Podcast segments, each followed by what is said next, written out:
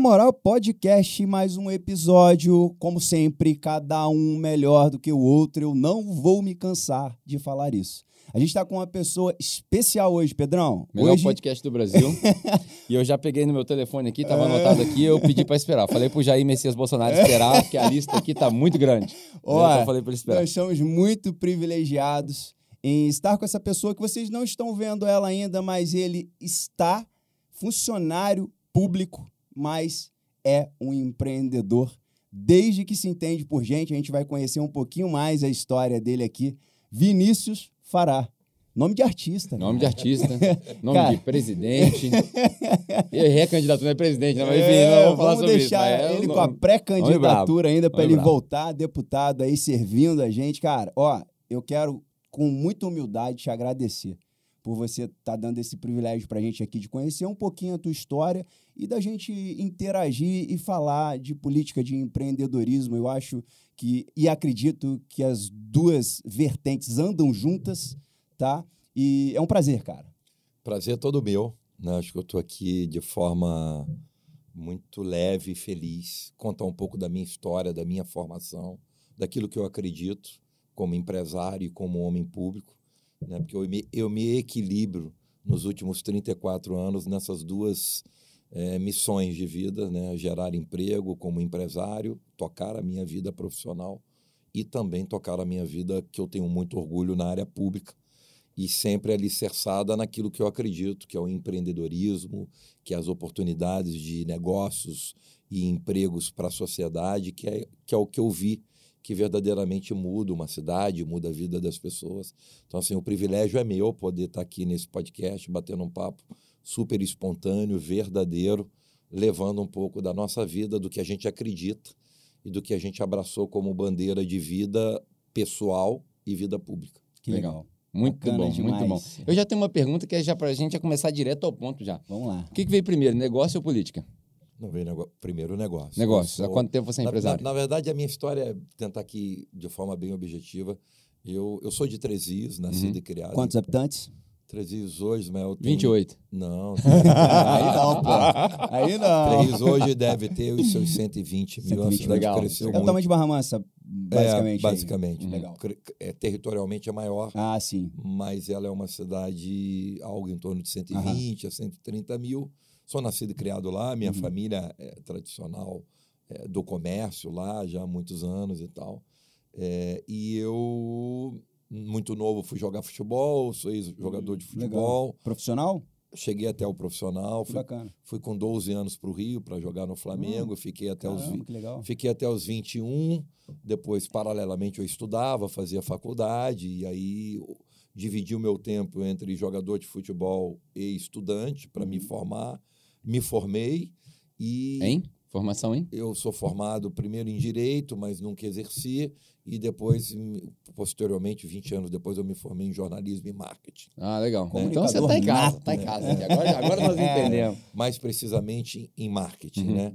É, e voltei para minha cidade muito novo, com 22 anos para 23, para montar o meu primeiro negócio. E aí o futebol e aí o futebol, o futebol eu parei, fui Beleza. tocar minha vida pessoal. Uhum. É, acabei estando ligado ao futebol da minha cidade, porque uhum. na minha cidade os times locais resolveram se profissionalizar.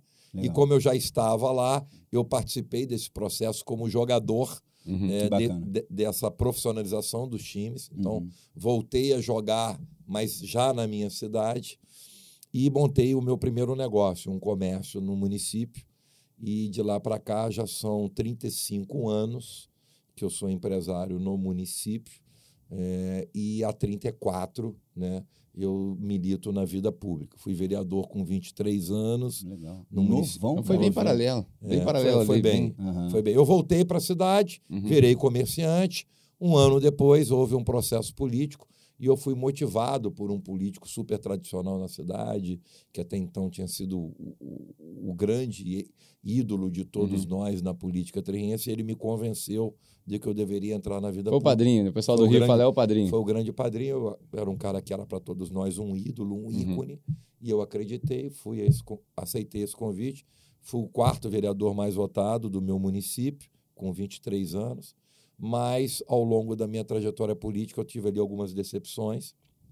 Imagina um jovem de 23 é. anos, cheio de sonhos, uhum. achando que muda o mundo e me deparei numa. Achando que a política vai ser a ferramenta para mudar o mundo e é, descobre tudo que tem por trás. E aí eu me decepcionei muito. E é ali que eu tenho uma mudança muito grande na minha vida, porque eu iria até talvez renunciar ao mandato, tamanha uhum. a minha frustração. E aí ele me convence a ser secretário do governo dele. E eu assumo uma secretaria importante no governo. Aí eu me interesso. Que foi já na época a Secretaria de Economia? Não, que foi na, era uma secretaria que trata, trabalhava governo, desenvolvimento. Naquela época, o desenvolvimento ainda não era uma pasta específica. Uhum. E eu acabei ali já, desde muito novo, me familiarizando com esse setor. E aí, dois anos depois, termina o mandato e eu não quero mais seguir na vida pública, até porque ele, que era o nosso grande ídolo, veio a falecer. E eu acabei me desgostando com a vida pública e nunca mais voltei. E aí, quase 15 anos depois, eu retorno ao Caramba, processo. Ficou bastante tempo. É, aí fui vice-prefeito do município, depois prefeito por duas vezes do município de Três Rios, depois presidente de autarquia, fui presidente do Detran por 13 meses no estado, depois me elejo deputado federal e agora, por último, passo por, pela Secretaria de Desenvolvimento. Então, assim, são quase 35 anos, uhum. se eu uhum. considerar corrido, né, 34 na vida pública e como empresário, 35 anos. Passou por, por áreas distintas, mas a, a, a pergunta que eu teria assim, subsequente disso é se, se existe diferença na escala? O prefeito, o secretário, o deputado ou o trabalho é o mesmo numa escala maior? Olha, de verdade, existe diferença sim, mas eu sofri muito pouco com essa diferença. Porque a minha bandeira é o empreendedorismo, é a agilidade da máquina pública, é a máquina pública entregando serviços rápidos. Mas você é político no Brasil? é, é, é, ou você veio de outro país? É. Que a agilidade na máquina pública, essas coisas, para nós é tudo mito. É, mas assim, eu. Mas eu, tem acontecido, tá? É, eu, eu, eu, eu acreditei e acredito nessa bandeira por onde eu passei, e é por isso que eu respondo a tua pergunta com muita propriedade. Uhum. É, tem diferenças sim, né, quando você fala do legislativo, da Secretaria de Desenvolvimento, com a presidência de um órgão de trânsito, você pode imaginar, caramba, cada setor é de um jeito.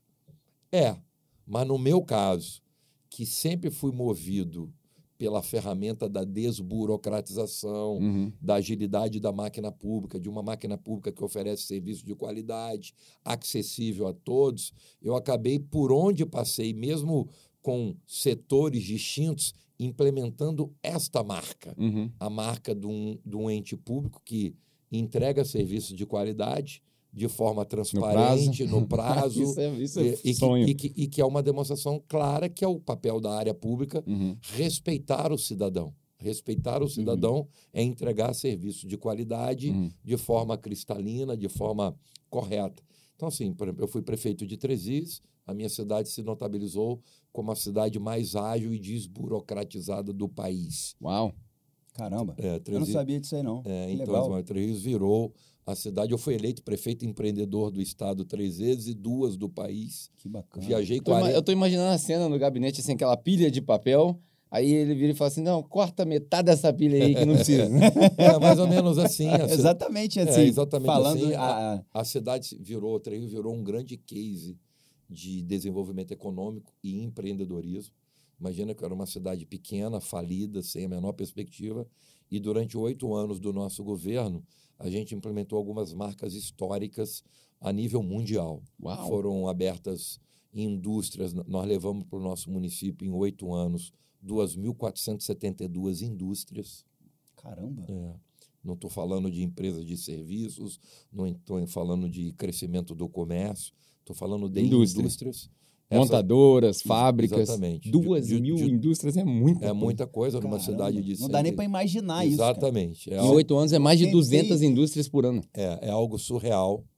É, isso gerou 18.100 empregos diretos só na indústria o orçamento do município de Tresios, que era Só para as pessoas terem uma ideia, é uma cidade de 120 mil habitantes, ou seja, você aumentou só com as indústrias mais de 10% da taxa de emprego no município em oito Indireto. Quando você transforma para a média nacional de que para cada um direto são mais três indiretos, nós estamos falando que quase 80 mil pessoas foram Uau. beneficiadas. Ah, é, porque em- pega a família. Exatamente. É a cidade a, média, a, média, a média brasileira, né, o cálculo para cada emprego direto, você projeta mais três que indiretamente são beneficiados com isso. na Então, se foi, né? se foi 18.100, multiplicando por 4, vai dar aí quase 80 mil pessoas. Uau. Então, assim, é uma realidade Transformou. assustadora.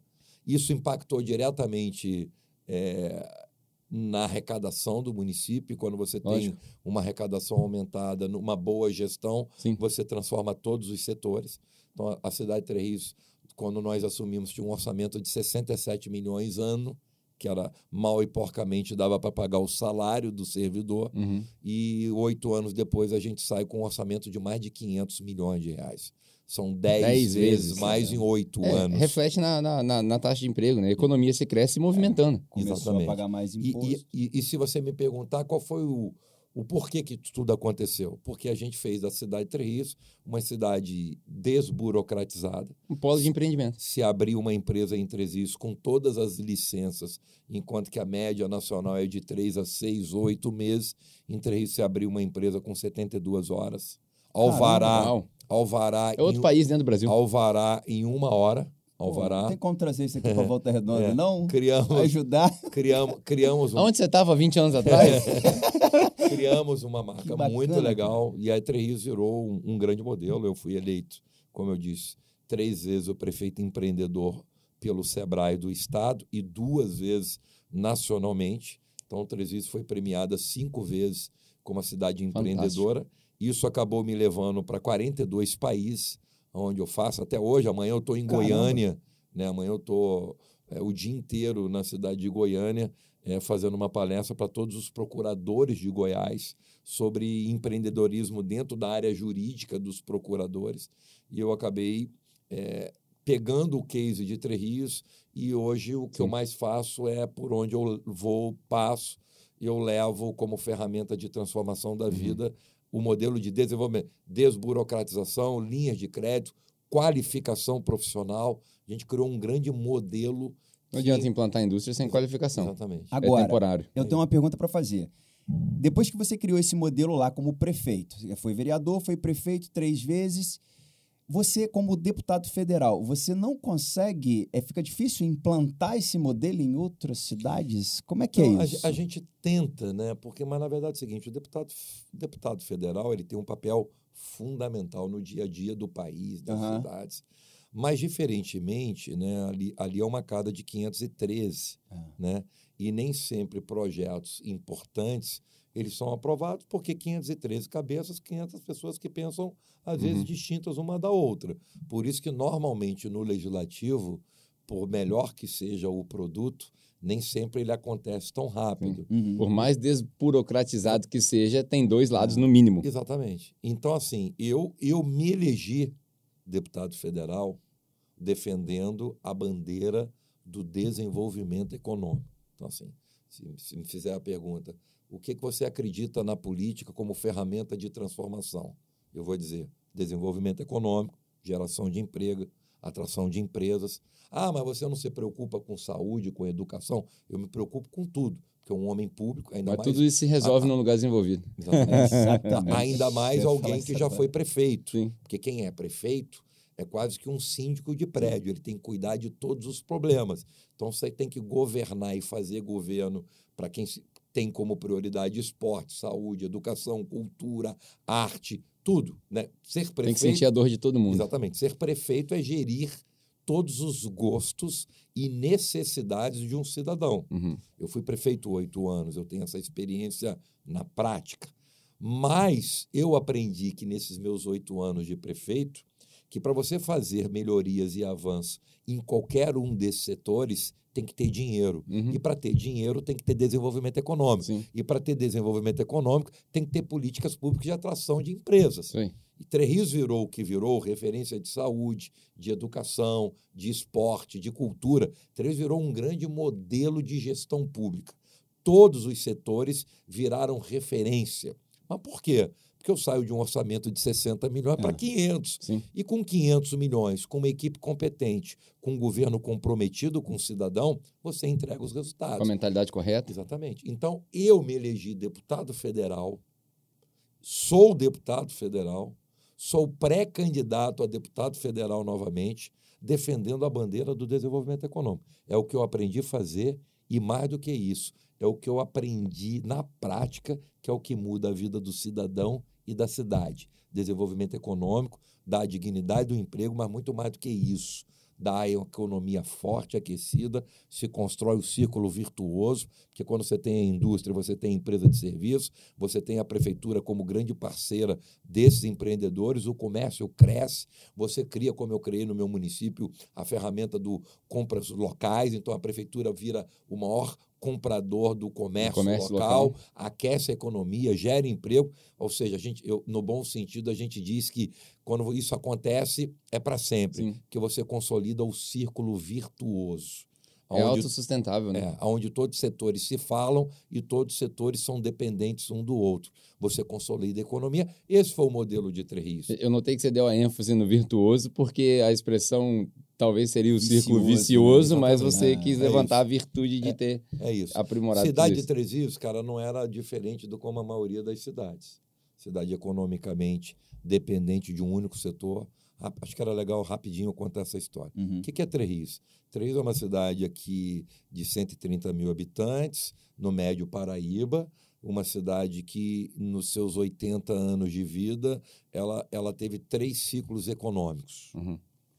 Um nos anos 40, 50, que ela era uma cidade economicamente forte, porque ela era dependente de um único setor. Quer dizer, ela tinha uma economia aquecida porque só rodava um setor econômico lá, que Três era uma das maiores bacias leiteiras do Estado. E esse setor empregava muita gente e movimentava muito dinheiro nessa época. Um modelo de negócio que não funcionaria hoje. Exatamente. Uma cidade que depende de um setor só. Exatamente. Aí esse setor, houve uma crise nacional estadual, esse setor quebrou, consequentemente, Três foi para o fundo do poço. 15 anos depois, a cidade de Três se reinventa, errando de novo mas num primeiro momento deu certo. Alicerçada no setor metal mecânico. Três era um polo do setor metal mecânico. Uhum. Santa Matilde, Companhia Santa Matilde, a rede ferroviária. E aí Três ficou mais 15, 20 anos, novamente surfando numa onda frágil. Isso veio colado na CSN, provavelmente. Né? É, Fundação da CSN, construção de Volta Redonda, é, os trilhos. Três pegou ali um pouco dessa carona, mas errou de novo, porque ela achou que aquilo ali só uhum. bastasse. Nos anos 90 veio uma crise forte do setor, três ou quatro grandes empresas que estavam lá do setor quebraram e a cidade quebrou literalmente e nunca mais se levantou. Essa era a Detroit Três Quando a gente assume o governo, eu assumo tendo uma visão seguinte: não dá para mim insistir no erro, uhum. não dá para mim consolidar Exatamente. uma economia da cidade construindo tudo isso em cima de um único setor. Aí a gente apostou na diversificação da economia. Então, Três virou um grande exemplo de empreendedorismo, de micro e pequenas empresas, de MEI, de médias empresas, de comércio, de indústria. Eu, eu exemplifico isso, já deu da seguinte maneira. Uma coisa é você construir um prédio em cima de uma única coluna. O dia que essa coluna ficar danificada, o prédio vai cair e derruba tudo e mata todo mundo. Uhum. Quando você constrói o prédio em cima de cinco colunas, uma, uma duas, três podem ficar frágeis, você vai recuperá-las, mas tem duas, três ainda para segurar o prédio. Uhum. Né? o famoso ovos em várias cestas. Exatamente. E a gente diversificou a economia e três virou um grande modelo de indústria, comércio, serviço e empreendedorismo e até hoje. Então, assim, eu acreditei nisso, eu apostei nisso. Três virou um grande case de desenvolvimento econômico lógico, com, com, ferramentas de desburocratização, qualificação profissional. A gente fez um grande mix é, do desenvolvimento econômico, e isso consolidou a economia. Três, eu brinco que é um trem que não tem mais volta. Isso entendeu? foi o quê? De 2010 para frente? Não, eu fui eleito prefeito em 2008. 2008. Fui eleito, assumi em 2009, né? E fiquei até 2016. E eu brinco, no bom sentido, que a maior ferramenta política é a qualidade da gestão. Uhum. Né? Não dá mais para, no mundo de hoje, você fazer política de varejo, assistencialista, não muda a vida de ninguém. Então, eu, eu, perguntei sobre as datas pelo seguinte: é, eu não sou um especialista político, acredito que o Jardel também não, mas é, pelo, pela nossa consciência, a gente precisa acompanhar para saber o que está acontecendo. Principalmente quem quer empreender precisa saber onde estão as barreiras, né?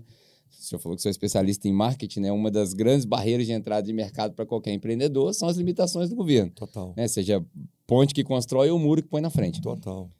O tempo de governo que o senhor foi prefeito de Três Rios, se eu não me engano, é, o governo federal pertencia à esquerda no país. Não quero entrar em, em, em detalhes de esquerda ou direita, Sim. isso não me interessa mas é evidente que a economia caminhava para um outro caminho, caminhava para o assistencialismo, Total. caminhava para ajuda àqueles que estão é, em, em, situações de vulnerabilidade, mascarado né, de uma máquina pesada, de ineficiência, de total burocratização. Aí vem a pergunta: senhor está no estado do Rio de Janeiro, um dos estados mais corruptos e mais quebrados do Brasil é, durante esse período de essa, governo. Essa realidade está mudando. Depois Graças a Deus, né? É. Mas naquela época sim, todo mundo, sim, todo total, mundo viu. Total. Eu não quero citar nomes, mas total, quem foi preso, por aí vai, né? Um dos mais corruptos, um dos mais quebrados, chegou a 17 bilhões de, de, de, reais, se eu não me engano, em um ano de dívida com a União. Sim. E aí só assume Três Rios, uma cidade de 120 mil habitantes, empreendendo e desburocratizando qual, o que, o, quais foram as barreiras que você falou assim, cara, isso daqui não tem jeito, isso aqui é estadual, isso daqui é municipal, eu vou ter que passar por cima do federal? Primeiro te dizer aquilo que eu falo e vou sempre falar, e tem alguns políticos que não gostam de ouvir. Quando se quer de verdade na política, muda a vida das pessoas e das cidades. Acho que o grande problema está na vontade e na disposição. Respondendo a tua pergunta, é um pouco disso. Hum. Eu pego uma cidade quebrada, falida, eu não sou melhor do que ninguém, mas tive respeito e compromisso com um cidadão que me deu a oportunidade de representá-lo. Pulei para dentro, formei uma equipe competente e fui fazer os resultados acontecer. Então, o Vinícius. Porque os orçamentos foram enxugados. Sim, mas, é. mas é, quando, quando se quer fazer na vida pública, se faz. Eu brinco que o problema é que as pessoas querem fazer pouco. Quem faz uhum. pouco, quem quer pouco, muda pouco a vida das uhum. pessoas. Eu sempre quis fazer muito e mudei muito a vida das pessoas e da minha cidade. E acho que isso acaba sendo uma ferramenta, porque às vezes, ah, mas o bom gestor não é político. Não. Rolou esse mito aqui em Volta Redonda, a, né? A, a, o, o, que eu digo é o seguinte, cara, é o bom gestor, ele tem os resultados políticos. Eu fui eleito a meu primeiro mandato, eu não tinha sido prefeito, ninguém conheci o Vinícius. Eu era uma aposta. Ganhei uma eleição com uma diferença de 6, 7% de diferença do concorrente. Apertado. Apertadíssimo. Bem apertado. Eu, não, eu ainda não era nada, eu era apenas alguém que queria mudar a realidade da minha cidade. Quatro anos depois, eu fui candidato à reeleição e fui reeleito com 84% dos votos. Cravou. Então, eu digo que a melhor resultado. ferramenta política é, é o resultado. É. Quando você faz, o cidadão reconhece e te reconduz. Quando você não faz, ah. o cidadão que te colocou te tira. Então, assim, é, é tão simples né, você ter a oportunidade de fazer. Se fizer direito, vão te dar a oportunidade. A minha uhum. história política ela é alicerçada exatamente na minha capacidade de entrega. Se eu entrego muito, as pessoas reconhecem e me dão a oportunidade de continuar representando. Então, assim, eu nunca, é, eu, eu, não digo que ela é desnecessária, né? porque política pública social ela é necessária porque pessoas precisam sobreviver num uhum. primeiro momento. Mas não é política social que muda a vida das pessoas. Que muda a vida das pessoas é a oportunidade de emprego, é qualidade de vida, é investimentos, é chegada de novos negócios. Né? É, é isso que muda uma cidade, muda a vida das pessoas. Eu apostei nisso. E hoje eu acredito que essa é a única ferramenta que muda uma cidade e, e te trago exemplos. Né? A minha cidade era assim. É, para vocês, assim, para quem mora em Três Rios, sabe muito bem do que eu estou falando, mas vocês que é natural, não conhecem a realidade. Um ano antes de eu assumir a prefeitura de Três Rios, a minha cidade saiu no Fantástico. Tinha um quadro do Pedro Bial, não sei se vocês se lembram, que era a caravana do Pedro Bial, que era um micro-ônibus que percorria todo domingo e mostrava ao vivo as piores cidades do país. Caramba. Não. E acredite vocês que um ano antes de eu me tornar prefeito, esse ônibus parou na minha cidade e o, o Pedro Bial começou a matéria assim: estamos em Tresias, a cidade que nada acontece e o pouco que tem está se acabando. Nossa. Tem uns piores índices de, de segurança saúde horrível, educação, desemprego. Essa era o retrato da minha cidade. Tanto que quando eu resolvo ser candidato a prefeito, alguns amigos mais próximos me diziam: meu irmão, tu tá Doido. maluco? Isso aqui não tem mais jeito. Sai é. fora, vai tocar a tua vida, você vai quebrar nos teus negócios, vai perder a tua família. E Treio não tem mais jeito. Esse era o sentimento. Isso é o fundo do poço para uma cidade, quando nem próprio cidadão local acredita mais na cidade que ele uhum. vive. Ainda bem que eu não ouvi esses amigos e resolvi ser candidato, assumi a prefeitura para fazer diferente. Criamos uma máquina ágil, a cidade mais desburocratizada do país, de, repetindo, entre se abriu uma empresa em 72 horas com todos os tipos de licença. Criamos um programa em parceria com o Sebrae da ferramenta dos compras públicas. Quando eu assumi, Treviso comprava 6% do comércio local. Eu saí comprando 93% do comércio local. Não. Mudamos as leis municipais, ou seja, tudo que precisava dentro de um programa de desenvolvimento de cultura, de entretenimento, do esporte, da educação, merenda escolar era comprada pelos, dos produtores locais, criei ferramentas através de leis que a gente tinha que fomentar o negócio local. Então, quando, quando eu saio de 6 para 93, dá para se imaginar quantos empregos isso gerou, uhum. porque o cara da vendinha que passou a vender para o poder público, que tinha três funcionários, passou a ter 15 né? Quanto que esse cara, ao emitir nota, gerou tributo para a conta da Sim. prefeitura, por isso que você sai um orçamento de 67 para 500 milhões de reais, ou seja, a gente constrói o ciclo virtuoso. Criei prazos de pagamento, ou seja, todo pequeno empresário que vendia para a prefeitura recebia com 15 dias, porque esse é o grande problema porque é. o poder público fomenta, incentiva o cara a vender para ele, o cara vende, o poder público não paga, não o cara quebra. Uhum. Porque o pequeno empresário não tem um fluxo de caixa. Não dá para esperar 90 dias. Exatamente. Seis meses, um ano. É. Né? Então, assim, eu, como sou empresário, já vendi para órgão público, já quebrei por vender por órgão público e ele não me pagar. Falei, cara, não é agora que eu sou prefeito que eu vou proporcionar para as pessoas aquilo que eu vivi e que eu condenei, uhum. que é um órgão público que te ilude, que te compra e não te paga. Aí a gente aprovou leis criando prazo de pagamento. Então, a prefeitura de Três passou a ser a maior compradora do comércio local. E mais do que ser compradora, dizendo com esse gesto de pagar em dia, olha, eu te respeito, eu Sim. te valorizo. E você Ou seja, ninguém quer vender para o governo a não ser aquele, aquele superfaturamento, Sim, né? É e aí você passa dessa mentalidade para uma mentalidade na cidade onde todo mundo quer vender para o governo, porque Exatamente. tem leis de incentivo para pagar. Exatamente. É, e aí, cara, isso movimentou a economia, trouxe empresas, trouxe outras empresas, empreendedor, empreendedores individuais aos montes. A gente formalizava algo em torno de 1.170 a 1.300 empreendedores todo ano. O cara saía da informalidade. A gente criou uma regrinha de colocar todo mundo na formalidade como MEI, para o cara ter o CNPJ dele, contribuir, ter dignidade. Você tem um exemplo claro aqui: a gente foi a primeira cidade do Brasil, segunda, tirando uma de Pernambuco, que legalizou a profissão do mototáxi. Mas, como pré-requisito base, ele tinha que virar um MEI, microempreendedor. Para garantir seus direitos é, perante a lei, né? Exatamente. Então, assim, a gente fez uma amarração dando essa marca de empreendedor. É, muita gente não sabe, né? Muita gente está na informalidade, não sabe que a importância, a importância de ter pelo menos seus direitos é garantidos no é. caso de um acidente, no caso de um, né? E, e, quando você passa por outras funções, você não perde essa essência. Por exemplo, eu sou agora o relator, deve estar sendo aprovado, se Deus quiser, nos próximos dois meses, o relator da criação do Código de Defesa do Empreendedor, que não tem.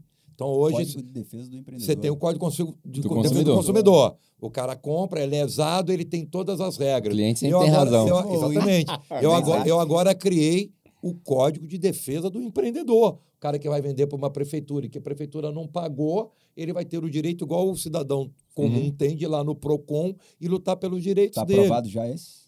Já aprovou. Eu sou o relator, foi aprovado em todas as comissões, agora passa na Comissão de Justiça e Redação, que é a última, e a gente acho que vai passar por unanimidade. Pois vai ser muito top. Exatamente. E aí, a partir do mês que vem, deve estar em plenário para ser votado. Muito legal. Então, assim, a gente leva essa experiência exitosa, que a gente experimentou né? É, eu brinco que é uma coisa é o cara falar que é bom naquilo que ele aprendeu na escola.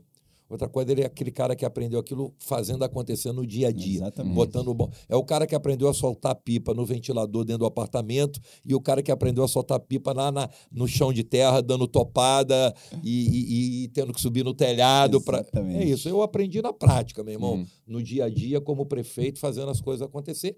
E é com essa experiência que eu tenho procurado repeti-las por onde eu passo fui ser presidente do Detran. Detran era um órgão que não entregava serviço. Quando eu assumi o Detran, um órgão totalmente paralisado, com greve, servidor reclamando de tudo. Entrei lá, fiquei apenas 13 meses, saí porque fui candidato a deputado, não poderia continuar.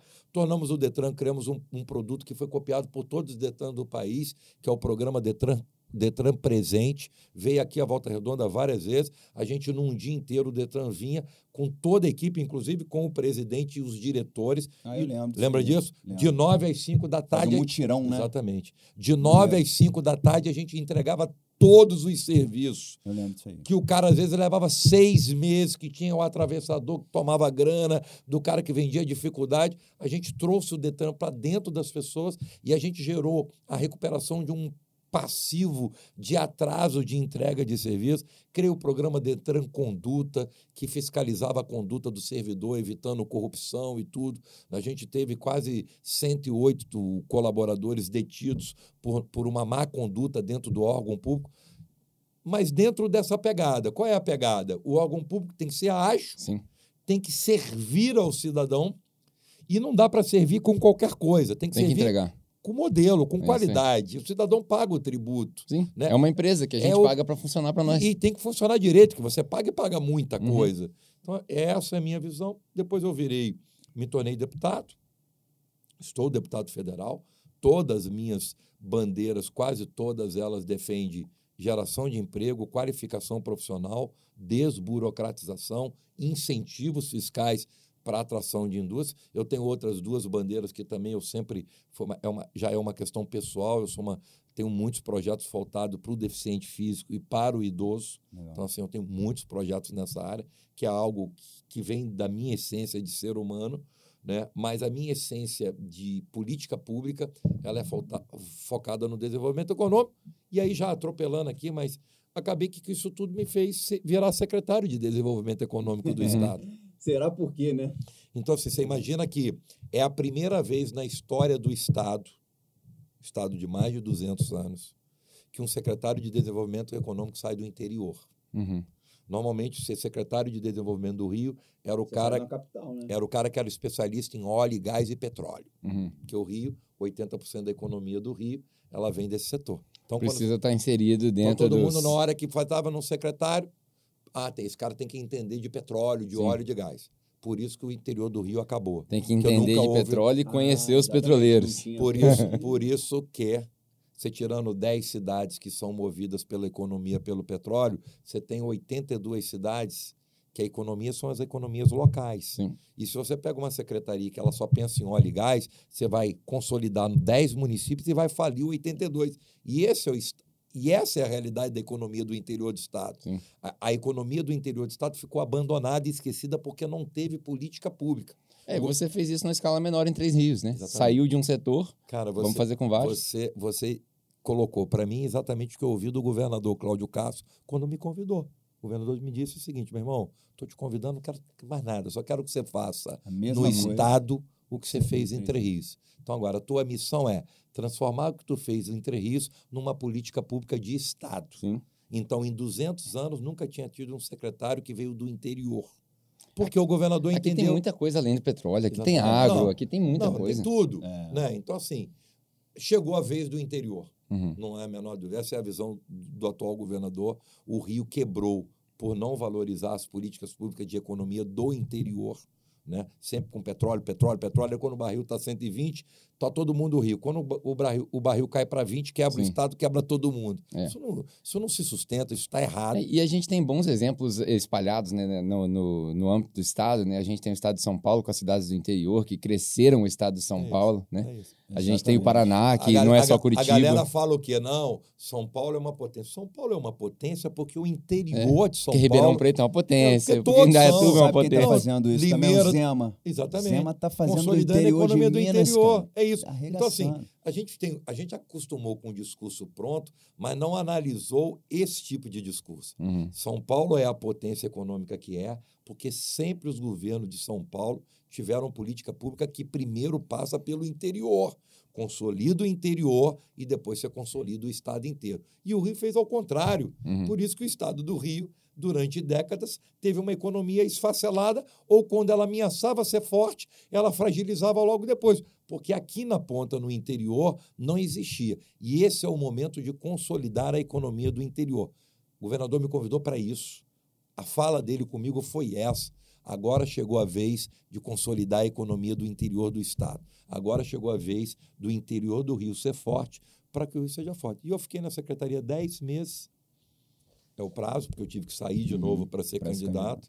E, cara, a gente fez uma transformação histórica no Estado. Acho que depois, eu, num outro momento, eu vou falar aqui com vocês desses números. Uhum. Mas, assim, eu tenho muito orgulho, porque eu só virei secretário de Desenvolvimento Econômico, eu só me elegi deputado federal, fui o 19 deputado mais votado do Estado, mesmo saindo de uma cidadezinha do interior, porque uma gestão exitosa que mudou a vida de 130 mil pessoas, que mudou para sempre uma cidade, foi a, foi a política que me traz até aqui.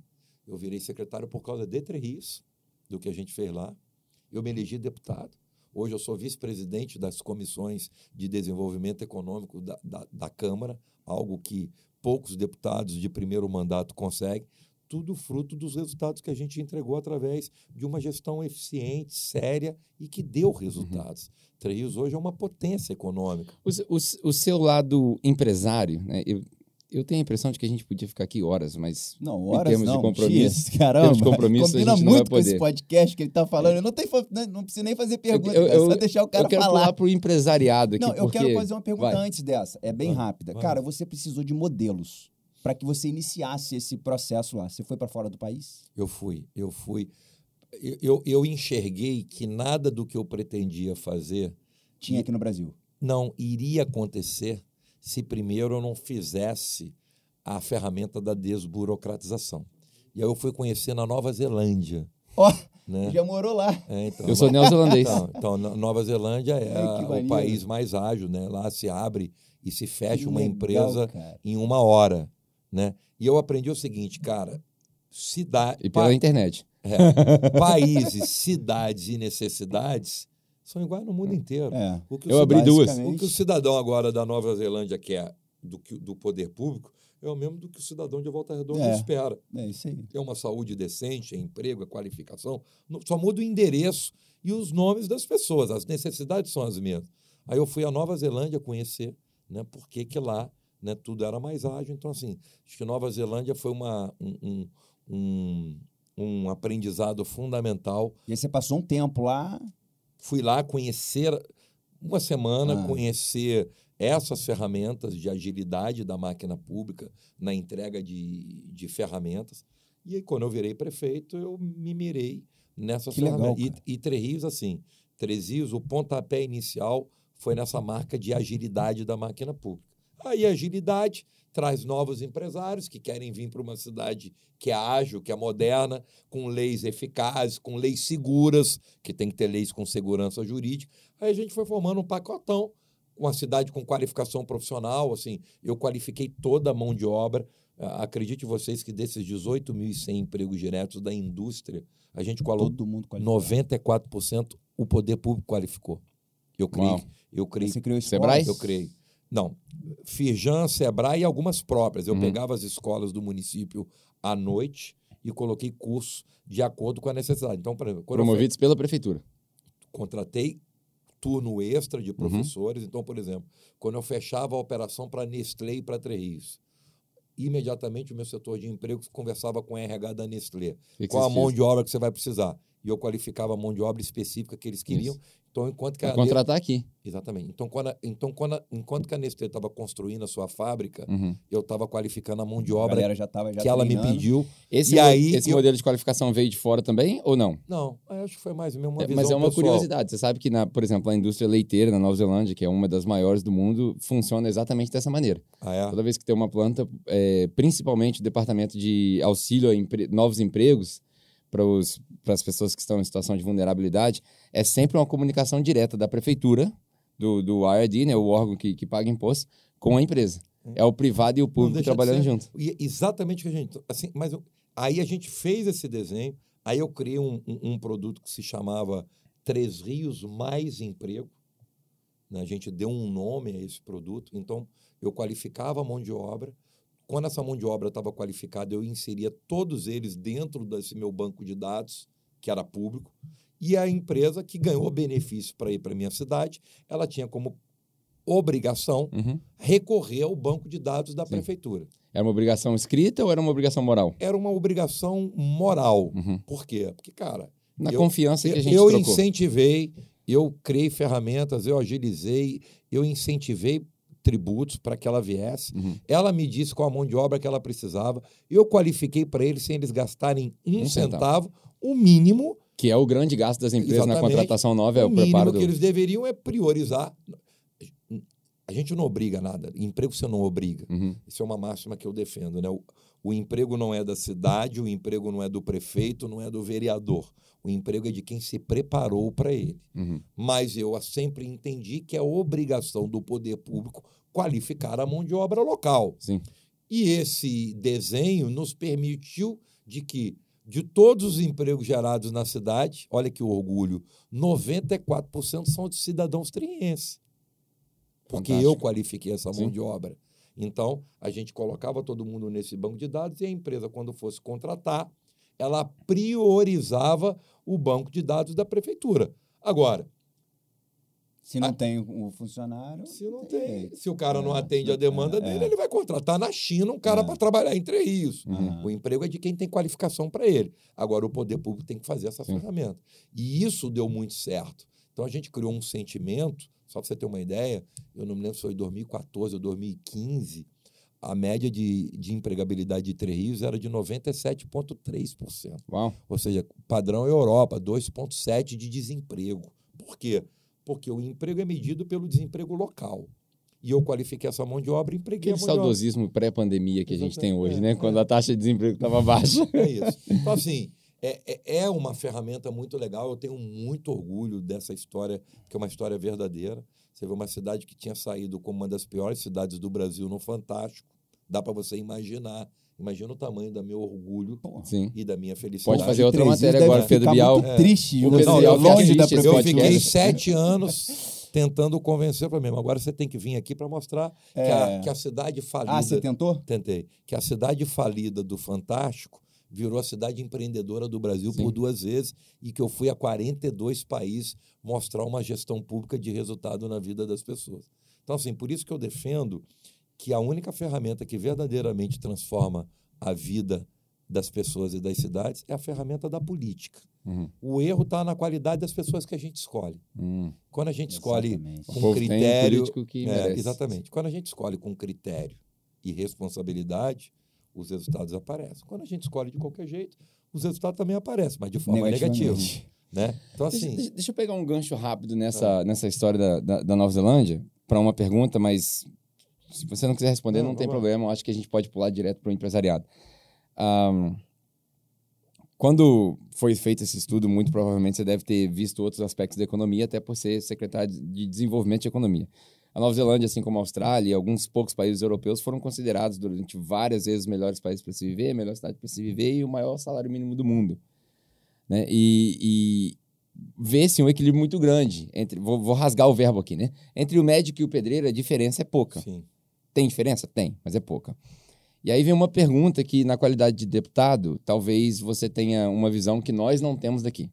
O Brasil enfrenta uma, uma condição de custo de vida alto, salário baixíssimo, poder aquisitivo, o, o, poder da nossa moeda só diminui, poder de compra só diminui, e a gente não vê solução. Aí o, o senhor falou a, a questão de geração de emprego, por aí vai. Mas não adianta gerar emprego com dois salários mínimos quando dois salários mínimos não compram, ou que nem meio salário mínimo comprava antigamente. E aonde está a solução para isso na sua, na sua cabeça? De verdade, ela a solução para nós temos hoje uma péssima e escassa demanda de qualificação do cidadão. A gente está muito aquém. Então você não vai ter uma remuneração decente à altura da necessidade de uma carreira quando você tem poucos uhum. qualificados desse setor. Então acho que ainda no país, eu acho que não vou dizer que é 100% por causa disso, mas eu acho que muito se deve aos baixos salários a uma mão de obra muito pouco qualificada. Então, seria um, um, um, elevado nível de graduação em massa? Sim. E seria talvez e, um primeiro e passo. ofertas de oportunidades para então, isso. Ao invés de, Acho que a gente tem muito poucos. Ao invés de milhões de técnicos, a gente deveria ter um pouquinho mais de engenheiros, um pouquinho Sim. mais de mestres, doutores, e, E, aí... e, o- eu conheço mais oportunidades nas universidades, Uhum. mais ofertas de qualificação nos municípios.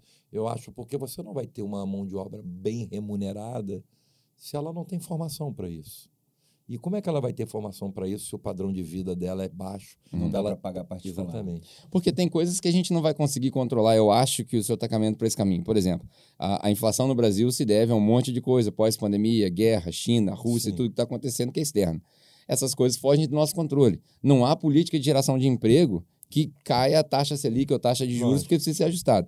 Então, na sua opinião, a questão é precisa se ganhar mais, para ganhar mais tem que qualificar melhor. Eu acho. Ao contrário, precisa se qualificar mais para ganhar Sim. mais, e ao ganhar mais você tem exatamente é, é- essa curva sendo diminuída. Uhum. É, assim, eu, eu, por que, que o padrão de vida de Três Rios cresceu muito? Porque lá nós tivemos uma mão de obra fortemente qualificada, em oportunidades de emprego de setores específicos, e isso fez com que a, a economia da cidade se consolidasse em todos os segmentos. Mas A gente tem cidades que têm um alto índice de empregabilidade, mas a renda per capita é Isso, baixíssima exato. porque são pessoas que ocupam qualquer tipo de emprego porque têm qualquer tipo de formação. Uhum. Então, isso não é solução. Né? É, capacidade de empregabilidade não quer dizer consolidação da Isso. economia local. É, foi a natureza da minha pergunta. Isso aí. Exatamente. Então, assim, acho que Tresios deu certo, porque como a gente apostou é, na diversificação da economia, trazendo empresas de vários setores, com mão de obras especificadas de vários segmentos e as qualificamos, a gente conseguiu, é, com isso, consolidar a economia local. Entendi. Então, Faz sentido. Exato, é isso. Faz eu, eu, muito sentido. eu acredito muito nisso, por isso que eu defendo muito, paralelamente, as ferramentas de desburocratização, mas paralelamente uma forte Uhum. política de qualificação profissional. É, você né? poderia ter tampado o sol com a peneira durante oito anos, mas hoje a gente é não um teria esse Que é resultado. um exemplo claro aqui, eu vou dar para vocês, que foi um exemplo que eu me mirei como prefeito para fazer diferente. Uhum. Quando eu assumi a prefeitura, nos anos de 2009, qual era o oásis da economia desse país? Todo mundo dizia, eu vou para lá. Macaé, Macaé. exatamente. Macaé. Nosso Por quê? produtor, nessa época, trabalhava em Macaé. Então, por quê? Por quê? Porque lá tinha Petróleo, né? 80% da economia do estado vem do petróleo. Lá detinha 60% na época da produção de petróleo do estado. De 80 a 60 estava lá. Petrobras lá, as empresas que prestam serviço para Petrobras, tudo lá. Todo mundo resolveu ir para Macaé. Uhum. Mas acredite vocês, isso não, não é, isso é dado real. 62% do cidadão macaense não ocupou essas oportunidades de emprego. Tudo de fora. de fora. Tudo de fora. Por quê?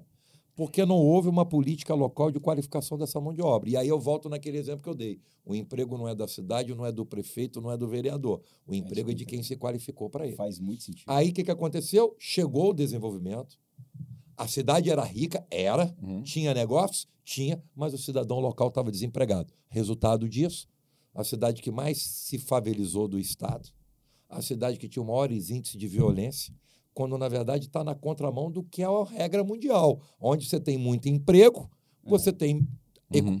você tem é, violência diminuída, né? Mas, Uma- é, mas aí é revolta populista, né? Exatamente. Era para ser meu e tá com outra pessoa, então Exatamente. nós vamos matar eles. É, não, assim. É assim foi- que o povo foi- pensa, cara. Vou roubar dele. Veio É. gente de, foi gente de tudo quanto é estado e país tirar a oportunidade do cidadão local. Sim.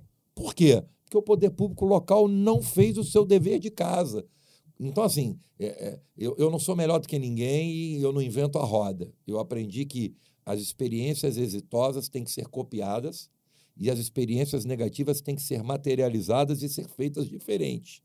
Eu fui me familiarizar com o erro de Macaé para quando eu virei prefeito fazer diferente.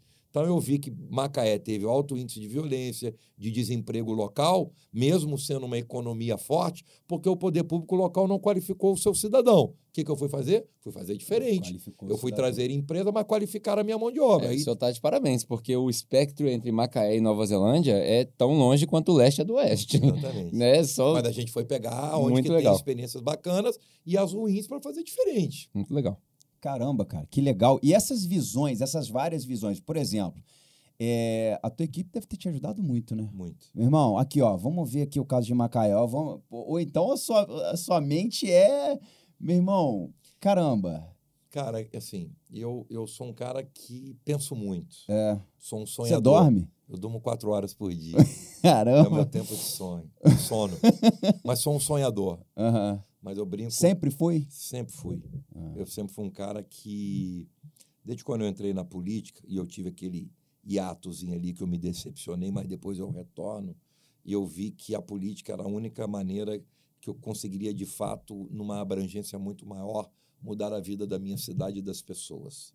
Eu estou na vida pública por causa disso. Né? Eu sou um empresário que poderia muito bem estar tocando meus negócios, ajudando pessoas dentro da, da iniciativa privada, mas eu vi que, enquanto que eu mudo a vida de 10 na iniciativa privada, na pública eu mudo de Sim. 130 mil. É uma questão de escala. Exatamente. É, Sim, exatamente. E, é, e eu sempre acreditei nisso. Vi que era possível, porque fiz, né, sem ser melhor do que ninguém. Tive, óbvio, alguns cuidados, né? Cuidado de formar uma equipe competente, comprometida. Né? Quem não sonha não, não, muda a vida nem de si é, próprio, ainda mais é. do, do coletivo. Eu sou um sonhador inveterado, mas um sonhador que sonha à noite no dia seguinte, seis horas da manhã, eu estou Sai para executar. Para executar, e acho que essa forma. Sonha de olho aberto. Exatamente. Essa maneira de eu ser como ser humano me ajudou a fazer é, vidas serem transformadas por onde eu passei. Né? Eu, sem aqui me autopromover, mas né, me, me, colocando aqui, respondendo as perguntas de vocês, eu, eu, eu posso dizer em quatro tópicos o que eu penso desse, de tudo que a gente já conversou e das dúvidas das pessoas. Primeiro, a política é a única ferramenta verdadeira no mundo que muda a vida das pessoas. Não existe outra. Ah, mas por que, que em algum lugar muda ou não muda? Porque escolheram pessoas erradas. Uhum. Pessoas boas mudam, pessoas más não mudam a vida das pessoas, ou quando muda, muda para pior. Uhum. Né? É, segundo, é, o poder público ele tem que cuidar de todas as necessidades do cidadão. Você não pode ter um único olhar, porque o cidadão se alimenta e vive de uma série de fatores e a gente tem que ter o direito de ter todo esse olhar macro de tudo. E eu sempre procurei ter essa visão. Né? Às vezes você tem um baita de um gestor que o cara fala: não, eu sou médico e eu vou fazer ser prefeito da minha cidade porque a saúde vai ser uma referência. Sim. Mas o cidadão, o cidadão não sobrevive é. só de saúde, é. né? E aí acaba você tendo um, uma cidade modelo daquilo mas o que, que adiantou? Porque o restante nada esse, funcionou. Esse virou o padrão das candidaturas políticas e, recentes. Exatamente. Né? O cara defende uma única bandeira. Isso. E o cidadão não se alimenta só daquela bandeira. Porque ele está atrás da classe. Né? Exatamente. Né? E eu, ainda bem que eu ainda tive a felicidade de entender que todas as bandeiras podem ser modificadas com o desenvolvimento econômico, uhum. que é ele que vai gerar receita, que vai te permitir, com uma boa equipe, fazer investimentos e melhorias, porque é sine qua non, não, não dá para você fugir disso. Assim. E, e aí eu, eu por mais que eu tente não trazer, mas não tem como eu trazer o exemplo de Três Quando a matéria do Fantástico saiu, Três tinha o maior índice de desemprego do Estado, quinto maior índice de violência do Estado, apesar de ser uma cidade do interior, estava na posição de número 88 da saúde, são 92 municípios, Três era a 88ª pior saúde do Estado, e na educação nós estávamos na posição de número 77 do IDEB. Por quê? Que tinha um orçamento de 60 milhões. O prefeito mal e porcamente conseguia pagar o salário do servidor. Não tinha dinheiro para pagar médico, dinheiro, enfermeiro, não estava fazendo nada. Quando a gente saiu de 60 para 500, Tresis ficou entre as 10, 16 melhores saúde públicas do país. Olha, olha que loucura. É do estado, do é, país. Do de 80 pior do estado para a 16 do país. E por que, que eu valido isso? Porque o governo federal, naquela época, lançou um programa que iria construir 38 novas universidades de medicina para as 38 melhores saúde públicas do país. Três Rios tem a. Três ficou na 16 e foi premiada como uma universidade de medicina, fruto de ter cumprido todas as metas de saúde pública. Então, assim, que mágica que você fez. E tem muita gente esperando o dinheiro cair do céu. Né? Ah, só tem 67 milhões. Quando o governo federal, quando a União liberar mais 20 milhões, a gente é, faz alguma coisa. É, é isso. E aí é, você é não isso. esperou, você gerou. Exatamente. Então, assim, é, eu, eu enxerguei que com receita aumentada, equipe competente para gerir isso, os resultados impactam em todos os setores. Então, não adiantava Três ser uma cidade economicamente forte como era Macaé, mas ter favelização, violência, desemprego. E despreparo da galera para assumir. Exatamente. Então, Três acabou virando um modelo que receita aumentada na mão de gente competente, comprometida, muda todos os setores que, que o dia a dia de uma cidade exige. Esse é o retrato de Três assim, até hoje, uma cidade consolidada. Não, Treino não é mais uma cidade volátil. É, economia... Você tinha falado sobre o círculo virtuoso, é. eu ia perguntar, isso per perpetua hoje? É. Perpetua, perpetua. É uma cidade que economicamente ficou muito forte. Lógico, Mesmo o governo mudando é, as suas características, é, muda, lógico que muda. Tem, tem um retrocessozinho, mas não acaba. Uhum. Imagina, na minha cidade, o prefeito que me sucedeu, a primeira coisa que ele fez foi destruir o coração de tudo que eu falei aqui. Uhum. A minha cidade se tornou a cidade mais ágil do país, porque eu criei um programa lá que depois virou um programa do Sebrae Nacional, que é a Casa do Empreendedor. A gente juntou sete, oito setores meio ambiente, obra, financiamento, tudo dentro do único local. O empresário que queria abrir uma empresa entrava ali. Volta e... Redonda tentou copiar isso aí. Eu trouxe para Volta Redonda agora, ah, tá. como secretário, vai ser inaugurado o governo do Estado. É, eles tentaram copiar. A agência resolve Bacana. que eu, eu peguei e levei esse modelo. Né? O Estado vai construir 14 agências dessas que é exatamente o que foi feito o modelo de Três. Uhum. Num único local, você vai ter oito serviços para agilizar a vida do empresário. Oh, que legal.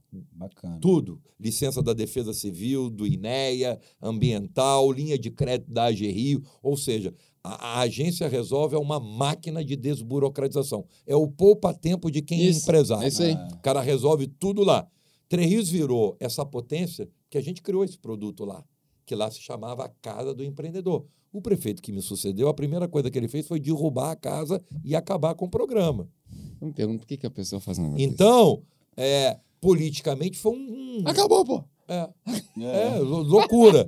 Aí você vai dizer, impactou na cidade? Lógico que impactou, mas derrubou a cidade? Não. A cidade está sólida e continua Tem mais cesta segurando outros ovos. Exatamente. É, é isso. Exato. Ela não é dependente de um único produto. Uhum. Dá para arrumar essa pilastra aqui enquanto as outras seguram. Exatamente. E o bacana é que esse programa que deu certo em três dias, a gente está levando, quer dizer, durante o meu período, e, e o governador anunciou, serão 14 uhum. até o final do ano, já foram entregues cinco. A próxima, acho que é de Volta Redonda e a cidade de Paraty.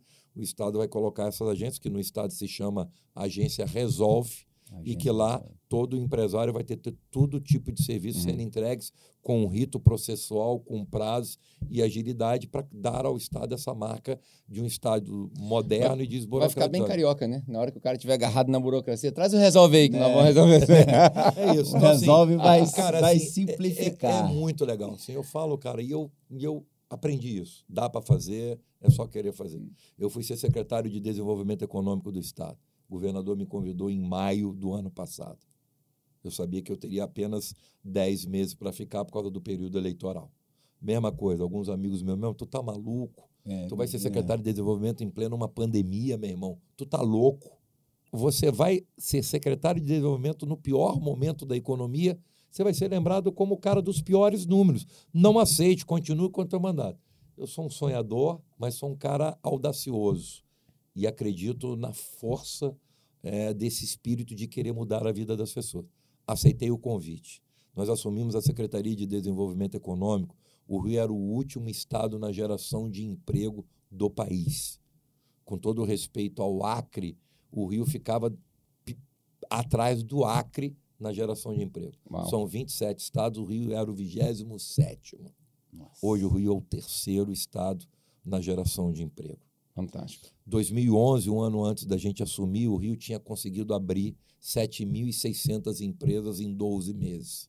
eu saí com a marca de 73 mil novas empresas abertas no último Você tá igual aquele cara, o Grant Cardone, né? Ele escreveu um livro que é o 10X, 10 vezes. Tudo é 10 Caramba, vezes dele, já viu? Não, é, não, é, o orçamento é 10 não, cara, vezes. É, é, surreal, é, surreal o que aconteceu. Você o até Rio, parece com o Grant Cardone um pouquinho. O Rio foi o primeiro estado da federação a recuperar 100% dos empregos perdidos, à frente até da São Paulo com a pandemia. Criamos o programa Super RJ e emprestamos 300 milhões para os empresários fluminenses a juros zero de 5 a 500 mil reais. Durante a pandemia, Durante muita a... gente, que, pequeno empresário usou Petrópolis hoje está viva por causa do governo uhum. do estado, que a gente criou uma linha lá de mais 200 e sem os sem É porque fechou tudo na pandemia, né? Cidade turística, não, não pode ir no museu, não e pode aquelas duas catástrofes que teve lá da, das Sim, dos deslizamentos. impactou no comércio e na indústria. A gente entrou com uma linha de crédito de 207 milhões de reais e se hoje Petrópolis respira e gera emprego, é porque o Estado botou lá 207 milhões a juros zero de 5 a 500 mil reais, com carência de 18 meses num financiamento de 56 parcelas. Isso não existe. Uau. É mais ou menos o seguinte: você pega 500 mil hoje, paga a primeira daqui a 18 meses. Casa Bahia, pô. E vai ter Quer pagar 56 quanto? meses é, para pagar. Tá e no final, sabe quanto você vai pagar? Os mesmos 500 é. mil reais. Então, Ou assim, seja, o governo acaba saindo perdendo por causa de inflação é, e por exatamente. aí. Então, assim, mudamos 73 mil novas empresas nos últimos 12 meses. Saímos de última colocação na geração de emprego para terceira do país. Criamos o programa de linha de crédito para os empresários, que segurou muitos empregos.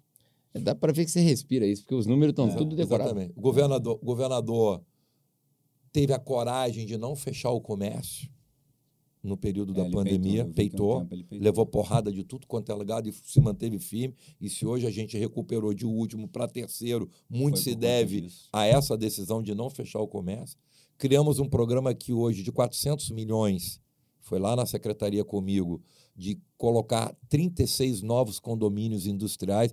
Nunca o Estado deu às cidades o custeio de uma obra de condomínio, isso tudo era responsabilidade do prefeito. Uhum. Eu fui na minha cidade, era pesado. Eu fui na minha cidade de três e sei o quanto foi difícil para mim. Sim. Hoje o Estado está dando para 36 cidades 100% da execução de um condomínio. Porque é um investimento que você não vê no seu governo. Exatamente. Você paga milhões é. e milhões e a indústria é. vai ver daqui a 15 é, anos, 20 anos. Exatamente. E o prefeito tem que apagar incêndio é. todo dia e ele tem que botar dinheiro naquilo que todo dia bate na porta Sim. dele.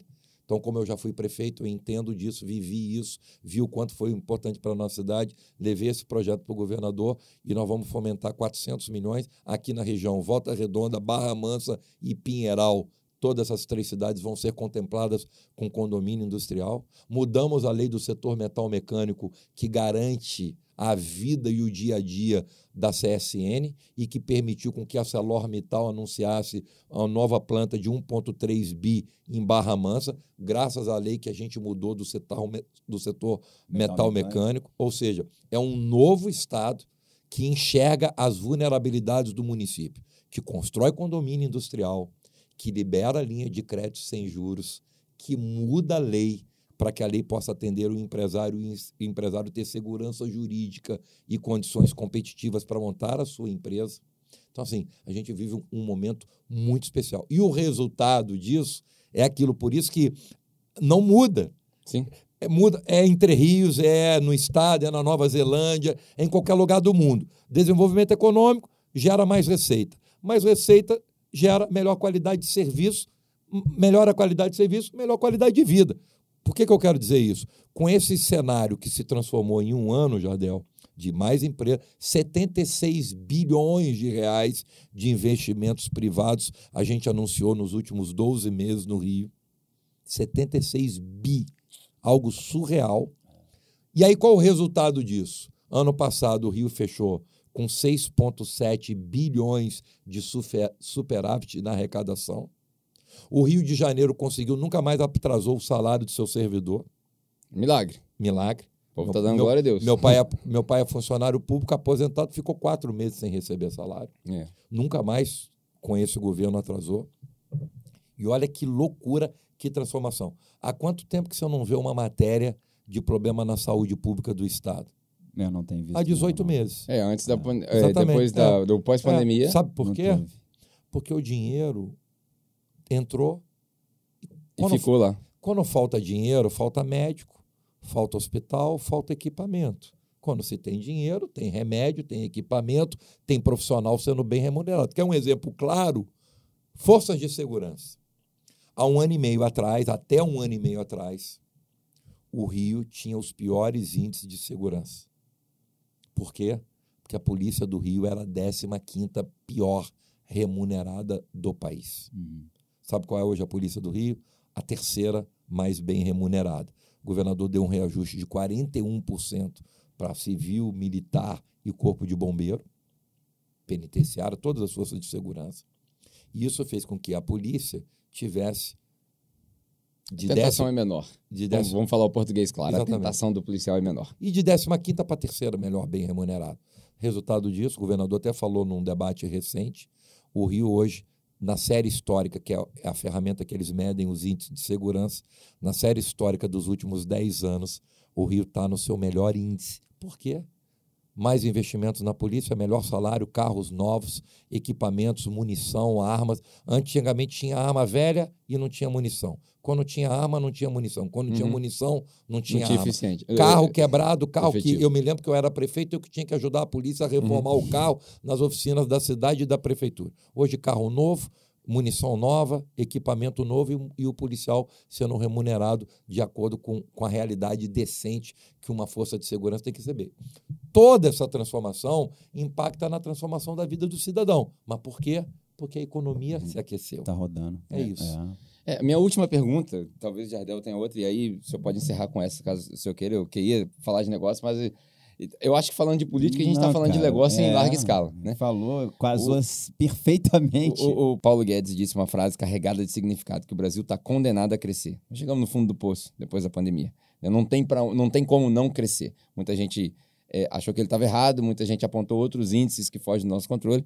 E aí a minha pergunta como deputado, que agora você está no meio entre o desenvolvimento local e pequeno aqui do município e a grande máquina federal lá. O senhor concorda? Se sim, por quê? E se Eu não, concordo plenamente. Eu acho que ajustes necessários foram feitos ao longo dos últimos anos.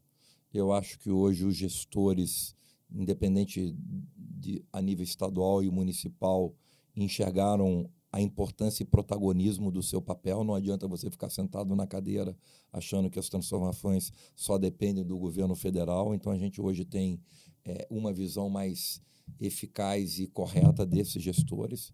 Acho que o governo avançou muito nas ferramentas de desburocratização, de agilidade, né? a questão do empreendedorismo. É. Então, assim, eu acho que a gente vive, a gente tem a certeza que o país vai voltar a crescer economicamente. E, e, e só serviu para a gente ver também, com todas essas dificuldades ao longo dos anos, que o nosso país é um dos países mais fortes do mundo uhum. e com uma capacidade de superação absurda e que o precisava é o poder público fazer o seu papel. Né? Você não muda da noite para o dia, lógico que em quatro anos você não muda a realidade. Ninguém faz milagre. Ninguém faz milagre, mas eu acho que muitas mudanças importantes foram feitas, precisam de muitas mudanças ainda. A gente vive sempre a necessidade de se aperfeiçoar, não dá para você parar no tempo mas eu, eu concordo com esse posicionamento do ministro. Eu acho que é, do que está agora para a gente começar a verdadeiramente colher os resultados e ter um país economicamente forte, gerando emprego, gerando renda. Os resultados acho que estão aí. Acho que mesmo com uma pandemia, quando a, a gente, gente tá tem bem. o estado de Minas, de São Paulo, Santa Catarina, Goiás, o Rio de Janeiro batendo recordes, né? Você não bate recorde se o país está ferrado. Uhum. Acho que acaba sendo também um reflexo desse momento de transformação. Ah, está um paraíso, tá. Não, esquece, nunca vai estar tá hoje nem nunca. Precisa de mais ações, mas eu acho que o resultado começa a verdadeiramente acontecer. Legal. Muito bom. A minha pergunta era, era sobre isso também. O que, que você acha do futuro do país? Já respondeu nessa sua aí. E, cara, fantástico, velho. Falei muito aqui, mas eu acho que Pô, eu, eu perfeito, falo. Perfeito, perfeito. É, eu acho que para o nosso podcast, agora vamos trazer para nossa audiência, né? É, para o nosso podcast, a pessoa que foi inteligente, foi esperta e conseguir extrair os princípios do que você falou ah, em política para o negócio, é só uma questão de escala, é. né? O senhor falou, eu podia ajudar 10 pessoas num, num empresariado local ou eu poderia ajudar 100 mil pessoas. Então, quem conseguir transferir esses princípios e minimizar eles para um contexto do negócio deles, vai sair daqui com uma riqueza de conhecimento que é difícil Sem de encontrar. Alguma. É o melhor podcast do Brasil. Não, assim, para mim é uma honra estar aqui. Volto a agradecer pri privilégio meu poder falar, falar só a verdade, uhum. falar de histórias reais, né, que realmente impactam na vida das pessoas. Pedir desculpa que eu acabei falando muito, mas assim, é, é, é um cenário muito legal, são muitos eu números. aqui até 10 é, horas é, da noite. São, são números muito positivos, assim, verdadeiros, né? Assim, nada que é. Qualquer um pode pesquisar o que, que se transformou Três Rios, qualquer um vai entrar no site do CAGED para ver o que, que tem acontecido no Rio nos últimos 12 meses de transformação, de impacto na vida do cidadão. E o mais gostoso disso tudo, que a gente chega à conclusão que é através da ferramenta política. Por isso, uma das missões que eu tenho, que mais eu gosto de fazer, mas que mais me consome no processo político, é mostrar para a sociedade que não dá para ela deixar de lado a política. Ela é, tem que tem deixar de lado os maus políticos. Exatamente. Né? E que a sociedade tem que analisar com critério cada um do seu representante. Porque quando a gente escolhe sem critério, essa conta chega e essa conta é uhum. cara e ruim. E quando a gente escolhe com critérios, a transformação chega. Eu brinco, eu brinco com um exemplozinho muito legal. Você vai num supermercado para comprar leite. Tem lá a prateleira todinha de leite. Leite longa vida, naquelas né? embalagens uhum. Aí você vai ver o leite lá, fabricado pela empresa tal, componente, vitamina, selo de fiscalização, tá, Ministério da Saúde, quem, quem tem problema de lactose, ou seja, você tem ali uma biografia. Você sabe o que você está comprando, porque você leu tudo ali. Hum. Pode até passar mal, mas você sabe o que está comprando. Você é consciente. Aí do lado dessa prateleira com várias marcas que tem a especificação de tudo, tem uma embalagem como essa aqui, sem nada, sem rótulo, mas dizendo leite. Uhum. Aí tu, mais barato. Aí tu acha que tu é malandro. Pô, é mais barato, eu vou levar dessa. É leite, pô. Aí é. leva para casa, bebe, passa mal e diz que a culpa é do supermercado, né? A culpa é tua é, que comprou um produto sem saber a sua Sim. origem. Então, o recado que eu deixo aqui, principalmente que a gente está no momento pré-eleição, pré é que o cidadão faça uma análise isso. no histórico e na essência do produto. Produtos são os políticos. Né? Então, quem tem história, quem tem realização, quem tem cenários verdadeiramente é, corretos de entregas, essas pessoas. Leia pode... a embalagem. Leia a embalagem. Não é compre, o que ninguém faz, não analisar plano de governo. Não compre produtos sem conhecer é. O que, que tem ali dentro. Não dá para o cara ir. Né? Outro dia eu estava lendo uma, uma estatística. O Brasil tem mais de 20% dos seus eleitores decidem os seus votos. Cara, no dia da eleição. No dia, no, faltando dois minutos. É absurdo. Como é que eu estou falando de quase um quarto do eleitor? É porque ele quer tomar leite só agora, cara, ele não sabe que ele vai tomar quatro anos de leite. Aí o cara vira e fala assim na eleição: não, me dei bem nessa eleição. É. Levei, o cara me deu 100 reais e eu é. votei no cara. Grande Três coisa. dias depois, 10, 100 reais que ele levou, com 10 minutos acaba no primeiro botequim. Aí no dia seguinte, o filho dele passa mal, ele pega o filho dele no colo e vai para um posto de saúde do seu município, não, não tem, tem médico. médico. não tem remédio, não tem equipamento. É. Filho dele morre, ele fala que político é tudo vagabundo. Vagabundo foi ele que vendeu o voto dele por 100 reais. É isso, Exatamente. Essa que é a grande verdade que a gente não pode fugir. Político não é diferente de nenhum setor da sociedade. Tem o bom médico e tem o mau médico. Tem o bom policial e o mau policial. Tem o bom pastor e o mau pastor. Tem o bom padre e o mau padre. Tem um bom engenheiro e o mau engenheiro tem o bom político e o mau político. Como é que a gente fica livre dos maus políticos? Conhecendo a sua lê essência, a lê a embalagem. Sim. Acho que essa é a mensagem mais, mais importante é. que eu acho que tem que ficar para o cidadão. Não dá para a gente brincar com aquilo que vai mudar a vida para melhor ou para pior. A Sim. minha cidade é um exemplo disso. É. Quando a minha cidade comprou sempre produto sem rótulo, ela virou a é. cidade do fantástico. Isso.